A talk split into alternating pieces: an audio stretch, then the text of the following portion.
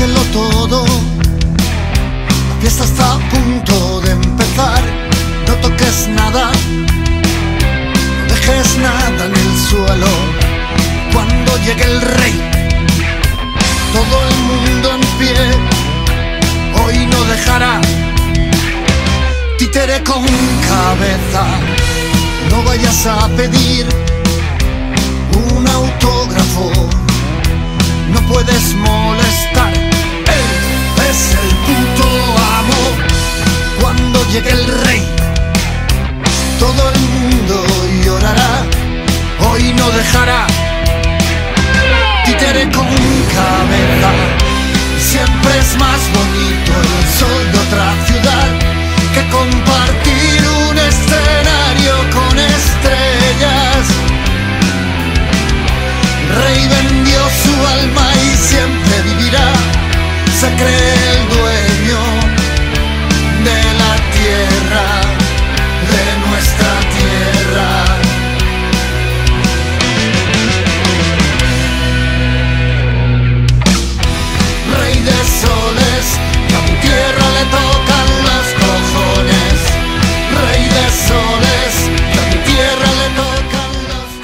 Mensaje de Nochebuena de 2020.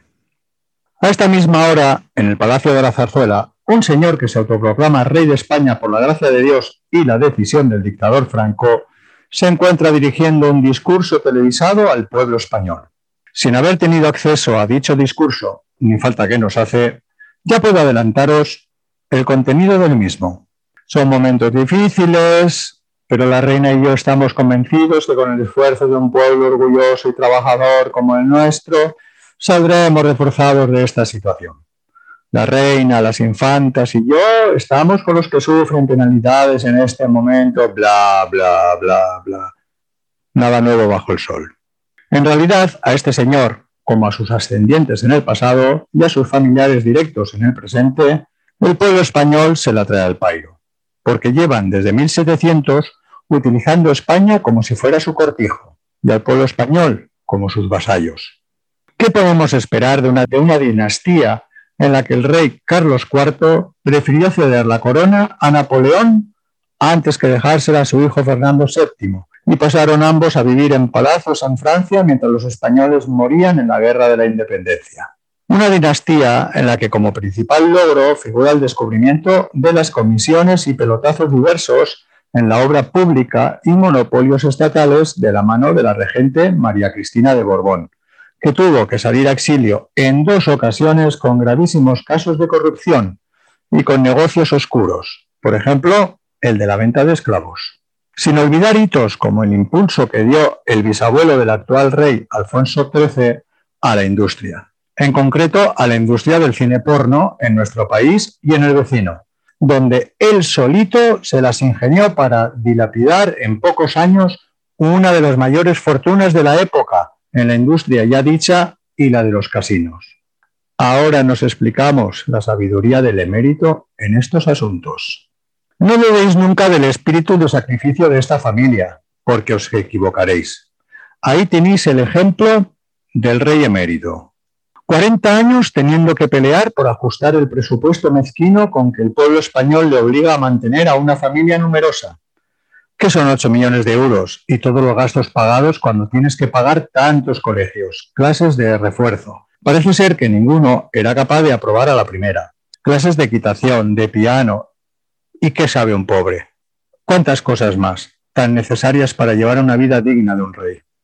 Y nunca se quejó en público, nunca dijo una palabra más alta que otra del país que le había tocado gobernar.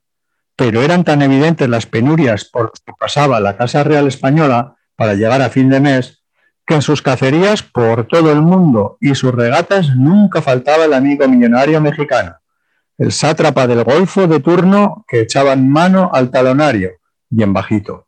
A la oreja, para no dar el cante, le susurraban.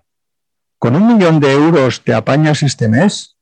Y solamente por cariño, por el respeto que les merecía y su bohemia y campechanía, así era nuestro rey.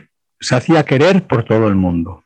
Si hasta ese pobre coronel que le hacía de secretario, cuando le veía dudar ante sus hijas o los nietos a la hora de darles la paga, no podía soportarlo y se adelantaba con su tarjeta y decía, no se preocupe, Majestad, que este caballo lo pago yo. O la fiesta de Froilán, o las compras de Doña Elena, o el millón de euros al año en viajes en avión privado. Si cuando se casó el hijo, nuestro nuevo rey, que según dijo la prensa, el emérito pagaba la celebración y el viaje de novios de 500.000 euros, por todo lo alto, claro. No era cuestión de pedirles la mitad a los padres de la novia, pobres. Ya me imagino al jeque susurrándole bajito. ¿Cuánto canta esto, Juancar? ¿Diez millones? Y el emérito echando a ojo entre 12 y 13, que siempre hay algún gasto extra. Y pensando en su interior, bueno, ya hemos casado dignamente al último.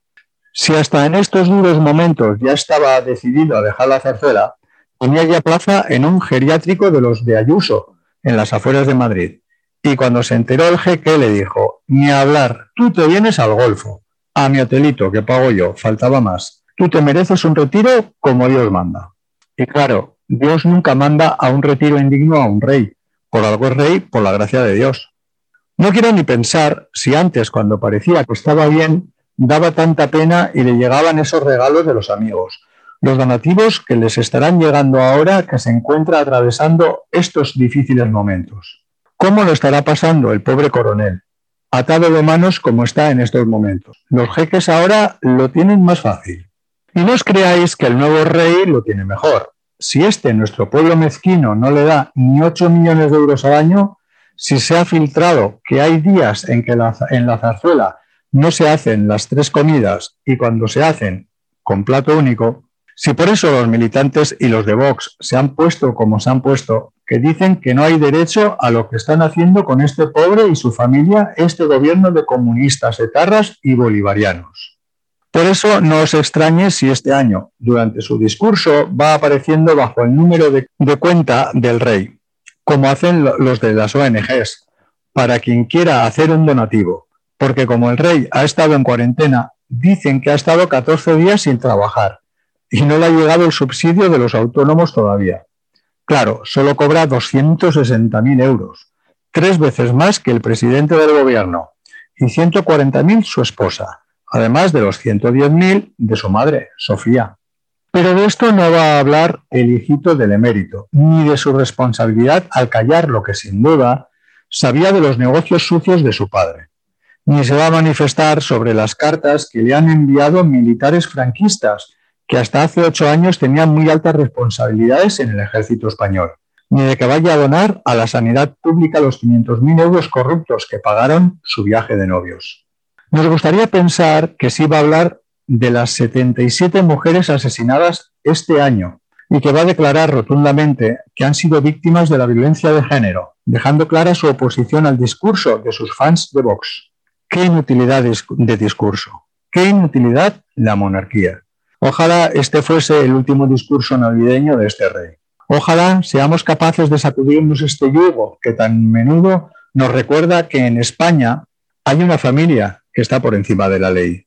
Os animamos a levantar la cabeza y que a pesar de nuestras diferencias seamos capaces de iniciar una revolución democrática para que en nuestro país ninguna persona ni familia esté por encima de la ley. Tres siglos de Borbones corruptos han sido suficientes. Ojalá el año que viene veamos a la republicana ondeando libertad.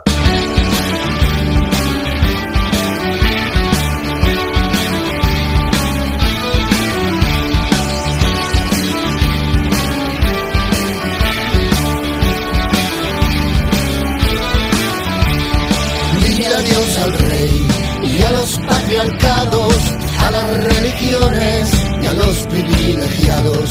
Somos el futuro de los que ayer gritaron, viva la libertad y los republicanos.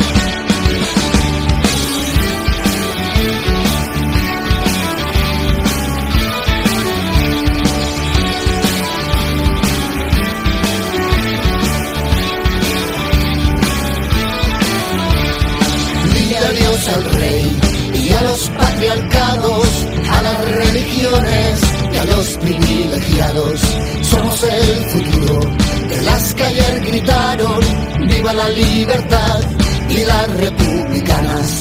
Canta conmigo por la igualdad, todas y todos al mismo tiempo, por orgullo es el momento. La nueva república.